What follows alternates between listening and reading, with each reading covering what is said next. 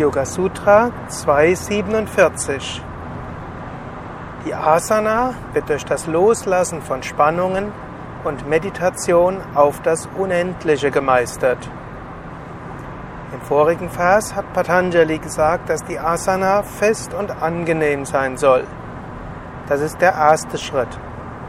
wenn du dann fest und angenehm sitzt, dann lässt du los, indem du zum Beispiel durch den Körper durchgehst, den Körper von den Füßen bis zum Kopf nach oben durchgehst und auf diese Weise entspannst. Zum Teil kommt die Entspannung schon allein dadurch, dass du die Körperteile bewusst wahrnimmst. Durch Wahrnehmen eines Körperteils, vor allem ein absichtsloses Wahrnehmen, wird dieser Körperteil entspannt. Zum Teil kannst du auch bewusst die Muskeln entspannen, einfach indem du das willst. Und manchmal hilft auch eine Affirmation, so wie du es ja auch im Hatha Yoga kennst. Bei der tiefen Entspannung kannst du jedem Körperteil den Befehl geben, sich zu entspannen. Durch das, durch die Affirmation für das Unterbewusstsein den Befehl aus und entspannt. Das ist eine der Weisen, wie du eine Meditation einleiten kannst. Erst setzt du dich ruhig hin, dann achtest du darauf, dass du gerade sitzt, dass du eine Stellung findest, die angenehm ist und als nächstes lässt du ganz los.